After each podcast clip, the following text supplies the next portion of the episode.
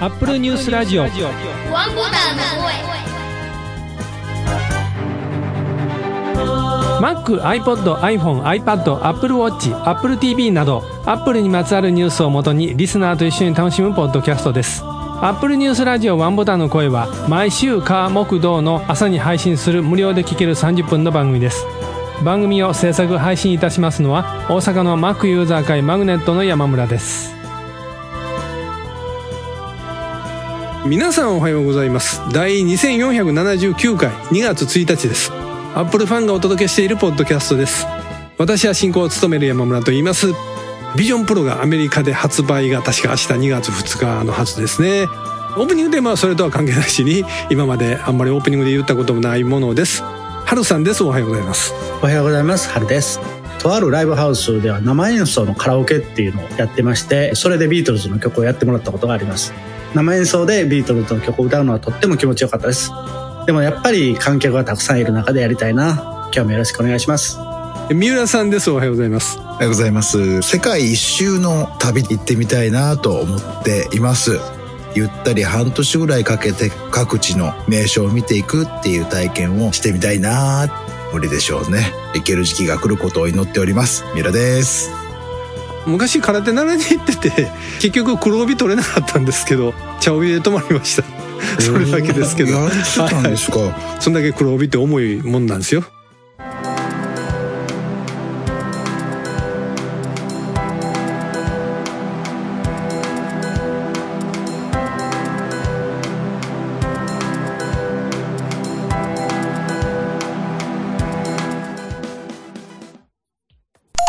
アップルチャンネルにあった記事です。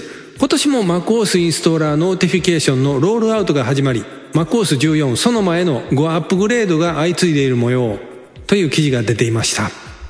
タイトル通り MacOS を立ち上げると、早く最新の OS にアップデートしましょうと言われて、それを本当にアップデートしてしまう人が毎年この時期多いというお話です。ここではミラさんとハルさんに入っていただいてまして、今週はスミレさんがお休みなんで、この3人でずっとやってます。MacOS インストーラーノーティフィケーションという通知プログラムは、2016年の OS は10.11.5 El Capitan。はいはい。この時から出ているらしいんです。で、OS 10、MacOS のリリース後から一定の時期、これだいたい90日らしいんですけども、が来ると、MacOS バージョン何々へのアップグレードという通知を出してきて、ユーザーに MacOS のアップグレードを勧めるとなるほどいう。ことです。ちょうど1月とか12月とか、だいたいこの時期がそうらしいんですよ。ああ、そうこのノーなんですね。ティフィケーションがよく出るらしいんです。私もなんかそんな気はしてたんやけど。うん。で、最初、アップデートを言うときでも今はしないって押してたらそれでよかったんですけど、だんだんそうではいかんようになって受けてるらしいんです。後のバージョンになってきたら。今年はひどいですね。MacOS14 その前のインストーラーしませんか？いの左上のバッテンクリックすると、クローズボックスですね、あれ。とはいはいはいクリックすると普通は閉じますやん、ダイアログって。はい。閉じてた途端にインストーラーが走ったっていう。本当ですか？ほんまかいなってねさそういう報告もあるらしいんですけど。まあまあ、でも普通、インストーラーが始まっても、まずパスワード入れなさいって出てきて、あの時点でコマンド Q を押したら止めれますわね。うん。そうですね。うん。ああ、私もその前しませんかってよう言われるんですよ。私はそのま、その前にっていつも言いながら、あの、気を止めるんですけどね。まだモントレーなんでね、ベンチラにもしてないので。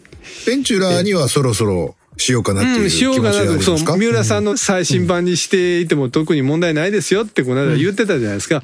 そうやな、そうやなって言いながらうん。やってたら、あの、マウスのロジクールのドライバーがおかしなってしまって。で、そうなの？そう、いやいや、まだ最新版してる前ですよ。はいはいはいはいモントレーのままで、モントレーのままでいても、ロジクールのドライバーがおかしなってもうて、もうバージョン上げてないのにこんなこと起きるのに、これ バージョン上げたら絶対他にもこんなん出るやろって思ってしまって、ちょっとまた踏み切れないでいたなるほど、そうなんですか。ロジクール、あれもうちょっとドライバーのことをサイトに書くべき。いろんな人のブログ読んで分かったよ。なんでオフィシャルにそれ書いてないんかなって、すごい思いましたけど。そういうことがあったので、私は今日もコマンド Q でインストーラーが走ったら止めようと思います。毎回出るんですか？立ち上げると。あ、毎回でもないけど、まあまあ出ますね。あ、そうなんですね。うちの家で使ってる Mac は基本終了させることほとんどないので、あの、いつもスリープで置いて出かけてそうなんですかはい。なんかトラブったりとか、接続変えるときだけ再起動してるぐらいなんですよ。うん。私もそうですね。ほぼそうなんですね皆さんねこれ、ごつ意見分かれるんですね。絶対終了させる派と、もう私はできる限り終了はさせない派とは大体分かれるんですけど。分かれますね。私、ほぼ終了させますね。ああ、そうええで、それはどんな理由で？多分関係ないんですけど、終了した方がメモリーもある程度完全にクリアされて、はい次立ち上げた時、さらに安定してくれているはずだという思い込みから、やってます。あんまり関係ないと思いますけど。なんかそういう説はありますけど、関係ないんですかね、今はね。多分そんなには関係ないと思いますね。うん。うん。クラシック OS の時代は結構あったようですけど、あったような気しますけど。で、再起動して、そんなちょっとでもスッキリした感じで立ち上げるから、完全終了してますと言いながら、終了するときに、あれあるじゃないですか。次立ち上げるときに。そうそうそう前の他のアプリを、前の、そう、おあの、前のアプリそのまま立ち上げますかっていうチェックしてやってるから、はい意味ないじゃんとかって思いながら、チェックした状態でやってます。はい。再現しますか？って聞いてくるときありますよね。最後のあの、クロームなんか特にね。うんうんうん。クロームは再現させん方がいいなと思う。前の悪いの、そのままもう一回やってくれるような気がするから。そして、アップルチャンネルさんもう一つ記事が出てまして、アップル共同作業が可能な Apple Music のプレイリスト機能を追加し、WebKit のゼロで脆弱性を修正した MacOS 14.3そのまを正式にリリースという記事も出ていました。そのまの14.3が出たんですよというお話でした。はい。私は対岸から見ている感じです。出たんですね。へえ、みたいな感じで。お二人ともそのまなんでしょ？でも、バ Mac は。はい。はい、そのまで、私は14.2.1ですね。はいはい。僕は今、14.3はい。でしたね。はい。あやってます。はい上がってますね。アップしてますね。な なんで知らんのんだって感じですけど、もう、アップデートはもう自動的に頭の中でやっちゃってるから、あの、はいはいはい。認識せずままやってますね。14.3の魅力としては、Apple Music で自分のプレイリストへの参加を友達に依頼して、全員が曲の追加、並び替え、削除を共同作業で行うことが可能。使わないな。うん、これよっぽどイベントでみんながこうやってる時でないとなかなかこれないですよね。そう、個人としてあんまりライブラリ、一昔前そういうの流行った時代ありますけど、今はあんまりしないですよね。こんなライブラリを共有って。アップルはみんながみんな友達多い人やと思ってるよね。なるほど。友達少ない人もおるでっていう世の中にはって、すいません、そんなこと言ってあきませんね。はい。あの、自分のことですわ。はい。あの、あと、設定の Apple Care と保証っていうところに、自分の Apple ID でサインしている全てのデバイスの保証範囲を表示しますと。あいうことでこれ、今回のアップデートからなんですか ?iPhone とかだと、ちょっと前からできてましたけどね。まあ、ありますし、アプリでね Apple サポートを立ち上げればね、大体そのあ辺そうですよね。ですよね。うんうんうんうんアプリ頼らなくても、もうシステムがそれ持ってるいうことなんですね。なるほど、なるほど。アップデートしてない方は、まあ、セキュリティのこともあるんで、えーアップデートしてみてはと思いますが、でも私が使ってるバージョンのもね、Apple チャンネルさん別に記事があって、Apple 複数の脆弱性を修正した MacOS12.7.3 モントレーと MacOS13.6.4 ベンチュラーをリリースというふうに、ちゃんとモントレーとベンチュラーユーザーも脆弱性対応しましたよという記事が出て。ました。もうアップデートしろしろというだけじゃなくて、古いユーザーにもサポートしてくれてるということで。ええまだまだモントレーでいけそうやな。前も言いましたね、これね。まあそんなんで iOS の方にも目を向けますと、iOS17.3 がつい先日1月24日からアップデートできるようになってました。これは、新ネットジャパンの記事で言いますと、iOS17.3 でプレイリストの共同編集が可能に、作成方法を紹介なんていう記事も出てました。これ、プレイリストってさっきの MacOS のあの一緒そうアプリメニューのそう一緒一緒一緒。iOS デバイスユーザーもそんな友達多くない。いやいやいや。そんな Apple Music そんな一緒にいじろういう友達そんな多くいますみんな。いや、僕はいないんですよね。じ自分のプレイリストは自分のプレイリストですね。えーこんなん聞いてんとか言われたら嫌じゃないですか。そう、そう、そう僕もそう思う。17.3しました？してますね。はい。まだです、私は。あ、まだしてないんですねこれは私もやりましたね。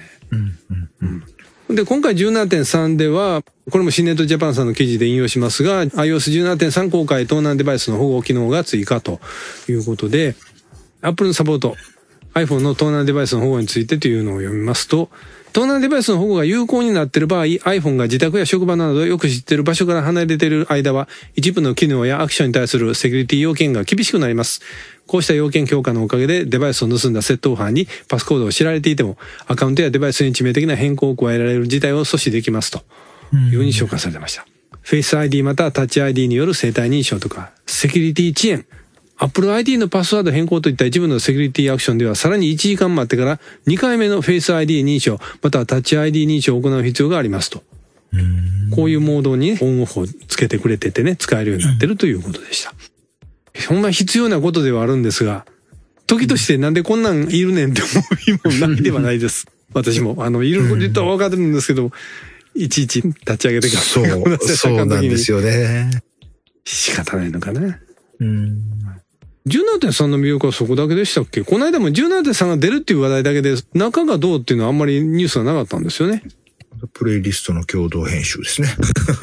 ずっとそこず、そこずっとアピールそこ。どんだけ大事やねん、アプリとってそれが。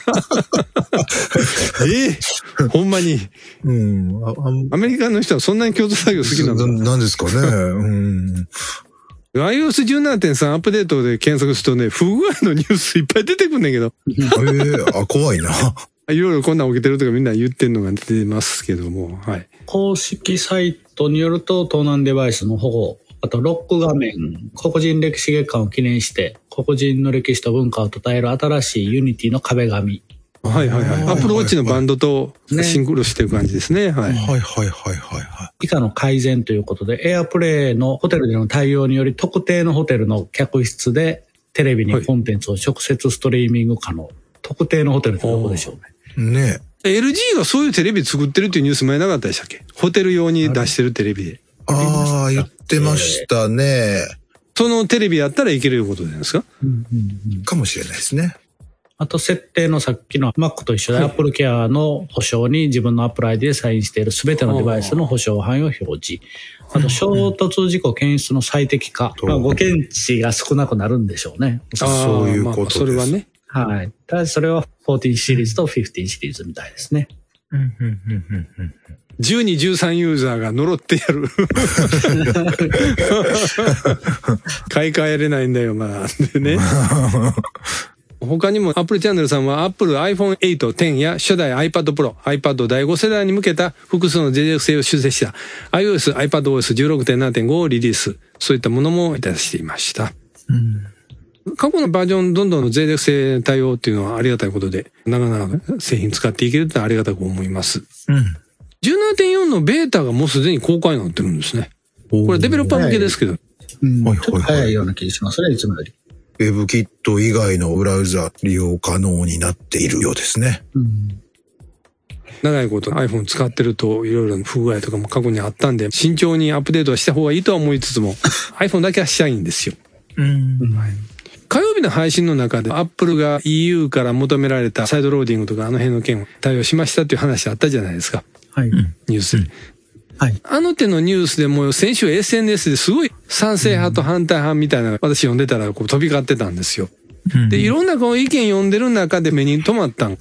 いつまでもアップストアでアプリを買うなんていうのは古臭いという意見があったんですよ。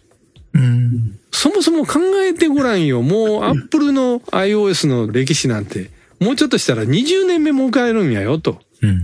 アップストアはもうちょっと後。もうちょっと後ですけどね。iPhone そのもので言えばですけどね。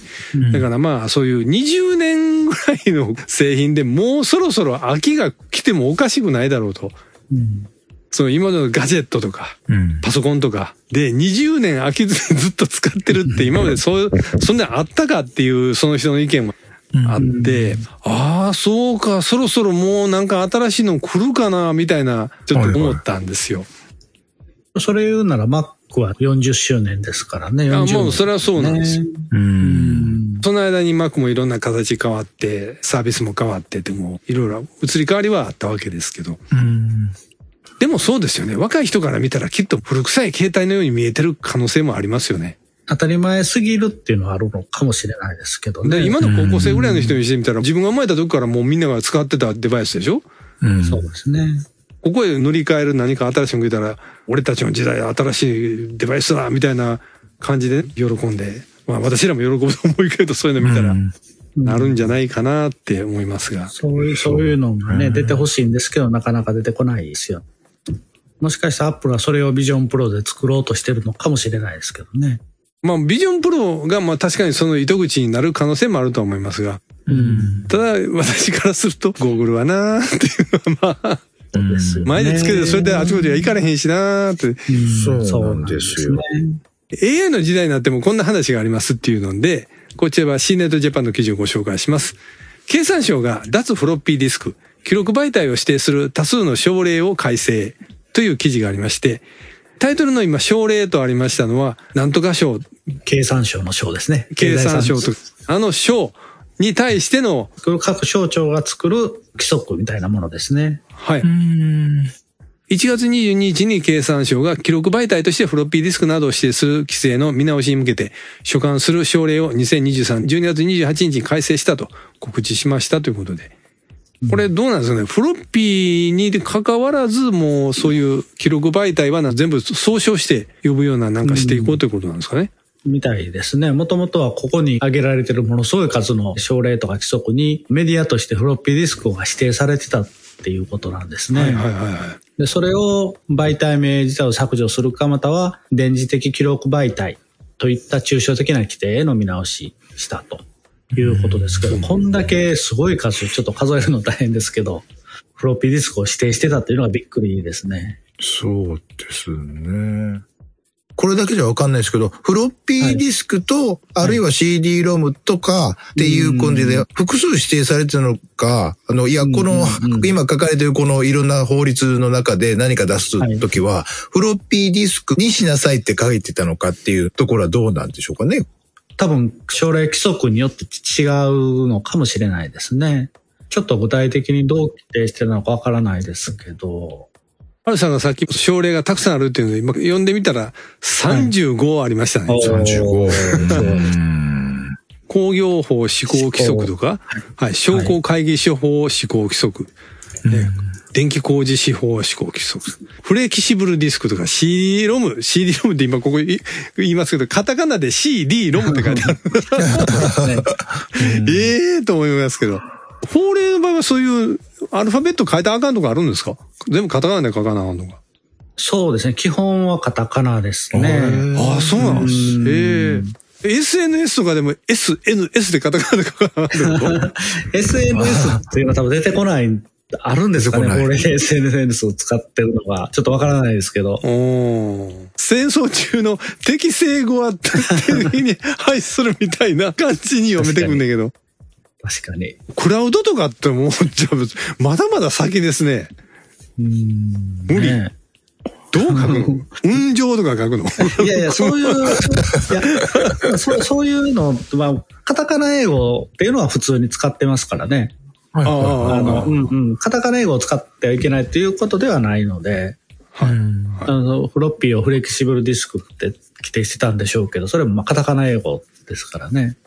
ハルさんのね、あの、弁護士のお仕事で、日本のね裁判所に出すときに、いちいち CD ロムに PDF 焼いて提出させられてたっていうのが。あれ、今でもなんです？いやいや、今は違いますね。今はもうオンラオンラインのシステムができてるので、あのはい、ネットを通じて提出ですね。あ私が弁護士なりたての時は、まだフロッピーディスク使ってたと思うんですよ。うんそれ何年前の話です17年、8年ぐらい前ですねこの。番組ぐらいの長さな そうですね。そうですね。ああ、そうですね。この番組やってはい始めた頃でもフロッピー言ったらええってびっくりしてたと思いますよ。そうそうそう。それが CD ロムを使ったり、稀に USB メモリーもあったような気もするあのんですけど。時まだないんじゃんそう？いう。あったかいやいや、あの、ももっと最近ですけど、ね。あもっともっと最近？にうんうん最初は、私が弁護士になれたての時はフロッピーディスク。USB メモリー入れて、その中データ入れて、例えば役所に持っていくじゃないですか。はい、はい。で、それ渡して、戻してくれるん戻してくれてですかるんですが、どう、どうしてたかな、ちょっと記憶にないですね。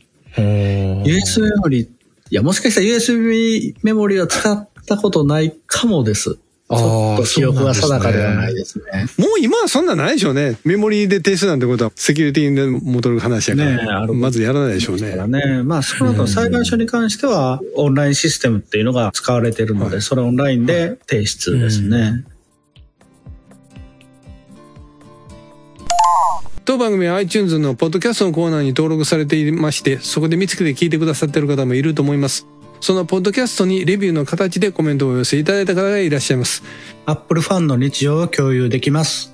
毎週3回も配信されるという教育的な行動力、語り口の柔らかさ、くすっと笑ってしまう日常の語り、どこを切ってもさすが長寿の人気番組という納得の楽しさです。猫ここちゃんからいただきました。こちらも去年の9月29日にいただいてたレビューで、本当に今頃でご紹介で大変申し訳ないです。すいません。でえー申し訳ないです。語り口の柔らかさ。柔らか山村さん、で誰の口が、ですかね私は柔らかくないですよ。そうですかね。他のレビューの方でも、なんか前あったじゃないですか。山村さんの声聞いて寝てますみたいな。はい、それは、お前の話は眠たんや言わない。いやいやいやいやそんなこと言われて多分声の調子がいいんだと思うんですよ。うん。自分で時々昔の配信どんなやったか聞く時あるんですよ。はい。やっぱり口悪くなってる。あ、そう、え、そうなの、あのね、昔ここまで悪口言う人、悪く言うことなかった。もうそう丁寧やった。まあ、大先生いらっしゃるっていうこともあって、あええの、そういう、まあ、まあ、丁寧に丁寧にしてたこともあるけど、いや、それでもね、ちょっとやっぱあかんなって思ってますね。うん、あの、なんかもう自分好きなように喋ったりみたいなとこちょっとだんだん出てきててあかんなと思うんですけど。17年今度。2007年からやってるから。17年やってると人間いろいろ変わってきますね、やっぱり。まあまあねほん。まに。まあ変わらんものもあるけど、楽しんでいただければ本当ありがたく思いますが、えー多分あの途中で、ああって思われる時もあるんかなと思って反省しながら作っております。最高にいいです。ということで、ルローニ検診さんからいただきました。初心者からクロートまで楽しめる内容です。聞いていると30分があっという間です。週3回なので、ボリューム満点です。2000回目指して頑張ってください。星5つでいただきました。ありがとうございます。はい、ルローニケンシンさん、レビューの形でいただいてましてありがとうございました。ケンシンさんはあの、あの漫画のケンシンと字が違いますね。そうですね。一緒はい。これ？え違います、違います。この字、はい。違いますね。この字じゃないです賢はいい心と書いてケンシンさんと書いていらっしゃいます。はい。2000回目指してってお書きいただいてるんですけど、多分3000回の間違いかなと思いますが、2000回はもうとうに過ぎてますんで、こちらのコメント、レビューも2023年、去年の10月3日にいただいてました。本当に申し訳ございません。はい今頃ご申し訳ございません。申し訳ないませんねすいません。私がほんま謝らなかった。あと二人の方も一緒になって謝ってもらってるのが、なんか申し訳ないですけど、連帯責任っぽいから謝ってもらってて申し訳ないですけど。前はたまに見てたんですけどね、レビュー来てないのかなと思ってうん出たりしてたんですけど、すたまに忘れてました。あかんと思うな。たまにやったんかいって突っ込まれるもとになると思うな。はい。えー、あの、本当はね、毎週でもちゃんと記事見とかなあかんかったんですけど、すいませんでした。はい。週3回なので、ボリュームマンで。うん栄養ドリンク、栄養ドリンクちゃうな。なんかそんな感じを思い出してしまいましたけど。まあ3000回だとすると、今2400何十回いうとこなんで、まだ500回以上残してますよね。うんで500回、500 500回やとね、まだ3年ぐらいかかりますね。あー年150回、60回とこなんであ、。そうか、それぐらいですね。うんねまあ、あの、週6回配信とかだけど、それたらまだあの、半分ぐらいになると思いますけでまう。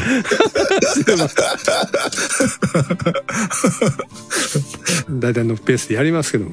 よそさんでもね、やっぱり週4、5回いうポッドキャストさんありますけどね。はい、はい。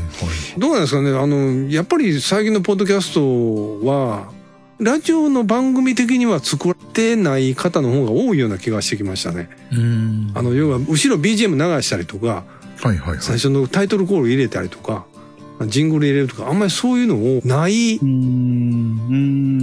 の、本当に取って出しというか、単にこはい、はい、う、はい、はい。バーっと喋って、まあ編集しなくてもいいかみたいな感じでバーンとこう出してらっしゃる。まあ、それはそれで楽しい配信配信はたくさんあると思うんですけど、うん。中にはたまにもうちょっと編集入れはった方がいいんちゃうかなっていう、あの、間ごっついごっつ開くんですよ、無音が。喋ってない間が。ここはちょっと切った方がよろしいんじゃないかと、よそさんの番組聞くこともありますけど。うん。まあ総じて今、ポッドキャストはね、ブームです。なぜか。はい。うんタレントさんがね、ポッドキャストやるようになっちゃった。ああ、はい、そうです、だからあの、YouTube に一時、あの、タレントさん、いろんなタレントさんがもう自分でチャンネル作ったりとかしてたじゃないですか。今でもあるけど。うんでその波がね、ポッドキャストにも来てたんですよ。なるほど。で、これまでは事務所さんとか放送局さんがポッドキャストを配信して、そこにタレントさんが載ってるいうパターン多かったんですけど、タレントさん独自にやってるのがあるね。いろいろ見てると。個人としてタレントさんがね、まあまあそういう芸能活動とか、まあ別にも語りたいことをやるみたいな。まあそれでもほら、やっぱお名前があるからこう人気じゃないですか。うんうん。ということでね、iTunes のポッドキャストランキング見たら、もうほとんど芸能人放送局ニュースみたいなのがだいぶ占められちゃいました。ああ。ね。いや別に悪いことじゃないんだけど、長いことやってると、だんだんうち下がってくるな。その、上にたくさん番組乗っかってくるから、だんだ下押されていくんやね。そうはいそうそうそう。はいはいはい。